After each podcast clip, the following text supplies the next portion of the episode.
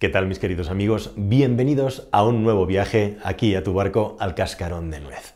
Hoy vamos a hablar de energía y aunque parezcan términos contradictorios absolutamente, el hielo inflamable existe y existe en un lugar muy particular dentro del mundo en el que suceden cosas que tienen que ver con la física y con la química y que son muy interesantes para abrir la puerta y hablar de otros asuntos que pueden sonar a ciencia ficción, pero que están ocurriendo ahora mismo en el globo terráqueo y que son bastante inquietantes. Pero antes de todo vamos a desvelar qué es esto del hielo inflamable y si es una posible fuente de energía para la humanidad en el futuro.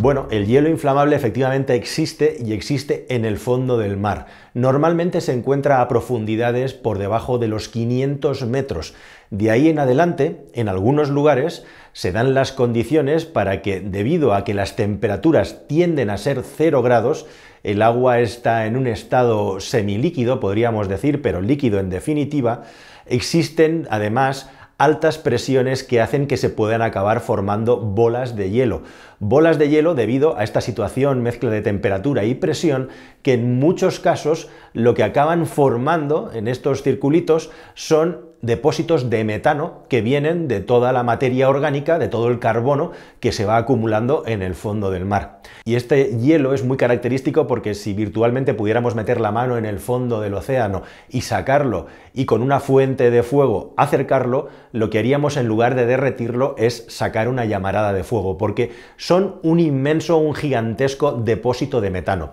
Y es que en general todo el hielo que hay en la Tierra, ya sea en la capa terrestre justamente, en el permafrost, Frost, del que vamos a hablar bastante en este vídeo, e igualmente en el fondo del mar, son unos grandes retenedores de carbono y de gases que, como digo, se van acumulando, se van generando y quedan tapados, parados por esta barrera que es el hielo directamente. Bueno, pues los japoneses hace años que están estudiando la posibilidad de utilizar esto como una fuente energética para poder ser totalmente independientes de las importaciones de gas, que desgraciadamente ahora son noticia a nivel mundial por los altos precios, los altísimos precios que estamos pagando y la necesidad que hay urgente de poder reponer los consumos de gas en todos los lugares del mundo debido al efecto látigo que estamos viviendo con la logística eh, relacionado con el parón que hubo el año pasado con el asunto de la pandemia. Bueno, pues estos depósitos gigantescos que se llaman hidratos de metano están en el fondo del mar y como digo, Japón lleva la delantera y de hecho ya ha hecho varios experimentos para poderlos sacar a la superficie con, eh, bueno, pues más o menos éxito. Específicamente en la fosa de Nankai es a donde se han llevado a cabo experimentos que son muy delicados de hacer por las profundidades a las que se trabaja e igualmente también este hielo inflamable tiene el problema que a la que se remueve, a la que cambia la temperatura o la presión por la propia actividad humana, eh, pierde sus propiedades y libera el gas, con lo cual hay que hacerlo de una manera muy cuidadosa porque si no lo que estamos haciendo básicamente es abrir una grandísima trampa de metano que tienes que saber además que es un gas que produce efecto invernadero en un porcentaje muy superior al del CO2. El metano es uno de los grandes generadores de efecto invernadero y supone un problema muy importante actualmente. Lo que le ocurría al principio a los japoneses a la hora de extraer este metano es básicamente que se les llenaba el pozo de arena y se les acababa tapando. Esto sucedía al principio unas horas, en segundo lugar unos días y en última instancia el experimento mejor y más redondo que han conseguido realizar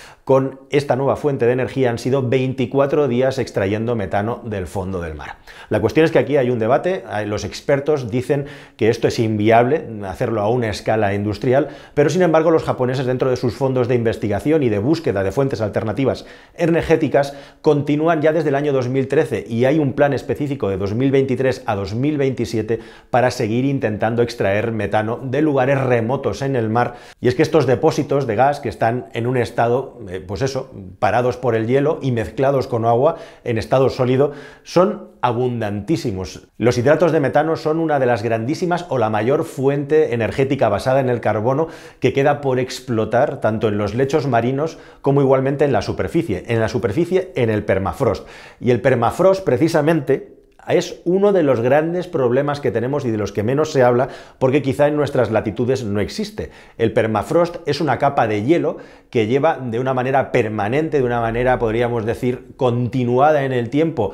a veces durante cientos y cientos de años por debajo de la Tierra, donde están los sedimentos más nuevos, y que hace que prácticamente sea como algo equivalente a la roca. Y este tipo de hielo permanente que hay en el suelo en el hemisferio norte se está derritiendo a gran velocidad y está creando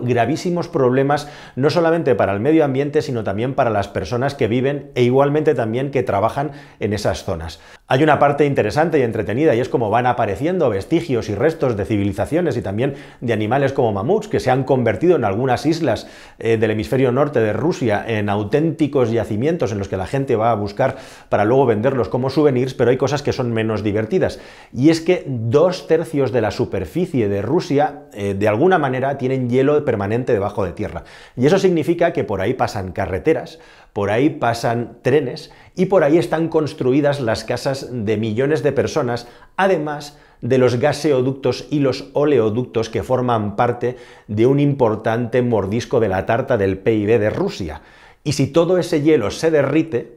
acaba habiendo problemas gravísimos que ya están sucediendo, problemas de edificios que se vienen abajo, que empiezan a resquebrajarse, porque están cimentados sobre hielo y el hielo se está moviendo, carreteras que se rescabrajan y oleoductos y gasoductos, como digo, que se están resquebrajando y a los que las soldaduras, las juntas y los puntos de unión no están resistiendo los movimientos que hace un suelo que ahora comienza a ser pantanoso y se derrite a toda velocidad. De hecho, hace no mucho sucedió un desastre en un grandísimo tanque acumulador de fuel en el que 20.000 toneladas de fuel en un lugar remoto de Siberia acabaron saliendo de un depósito precisamente porque el permafrost se movió. Hasta tal punto que en muchos lugares, en Alaska y también en Rusia, pero especialmente en Alaska, hasta el punto que en oleoductos muy importantes como el, por ejemplo el que cruza Alaska, se empiezan a invertir cantidades mil millonarias en sistemas de refrigeración y enfriamiento para mantener el permafrost a raya, porque si no acabarían destrozados precisamente por el deshielo. Todo esto está sucediendo actualmente, tanto en Alaska como en Siberia, en el hemisferio norte en Rusia, igualmente en Groenlandia y más allá del derretimiento de los polos. El derretimiento del hielo es un problema económico de primer nivel que puede acabar afectando en el futuro incluso a la economía economía de algunos países, en Rusia, por ejemplo, se calcula que 65 mil millones de dólares se van a ir por el sumidero si no se arregla el problema de la pérdida de hielo hasta el año 2050, vinculado siempre a la energía. Pero es que hay un problema añadido más. Este hielo permanente, como digo, es una barrera que para las emisiones de metano, de carbono en estado gaseoso que hay por debajo de él. Si el hielo se derrite, el gas de una manera completamente libre sale a la atmósfera. Y eso está sucediendo igualmente en la actualidad. De hecho, los investigadores japoneses, que son los que más avanzados están en esta materia, están trabajando también para ver si de algún modo pueden recabar este gas que está saliendo del permafrost a la atmósfera, gas metano, como digo, mucho más nocivo para el calentamiento terrestre que el propio CO2. Así que el asunto del hielo y el deshielo en este caso no es solamente una cosa que nos deba de preocupar o que debamos de pensar por el aumento del nivel de los mares, sino que realmente encierra algo más problemático que es el asunto de la liberación masiva de cantidades de gas metano que llevan retenidos durante miles y miles miles de años debajo de tierra. Si la humanidad va a aprovechar esta energía o no en el futuro, lo veremos. Se habla de que cuanto más tiempo pasa sin poder utilizar este hielo inflamable, estos hidratos de metano y este gas que sale del permafrost, menos sentido va a tener hacerlo. Pero también se habla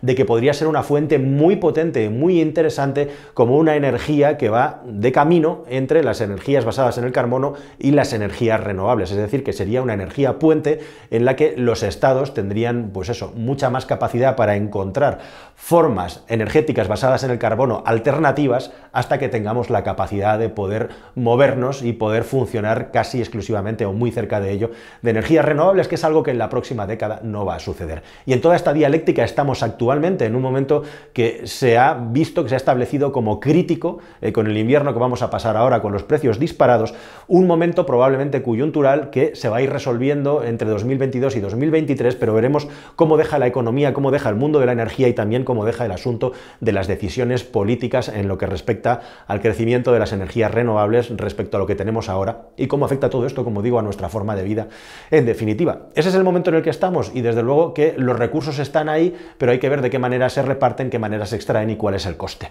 En eso está trabajando todo el mundo y los japoneses, como veis, avanzados en cosas que el resto del mundo todavía ni se han planteado. Esta es la historia del hielo inflamable, queridos amigos, y todo lo que rodea al asunto del hielo y el deshielo, que es mucho más que el aumento del nivel de los mares. Espero que este vídeo os haya parecido interesante y nos vemos en un próximo viaje aquí, todos juntos, en esta embarcación que es el Cascarón de Nuez. Hasta el siguiente, amigos. Adiós.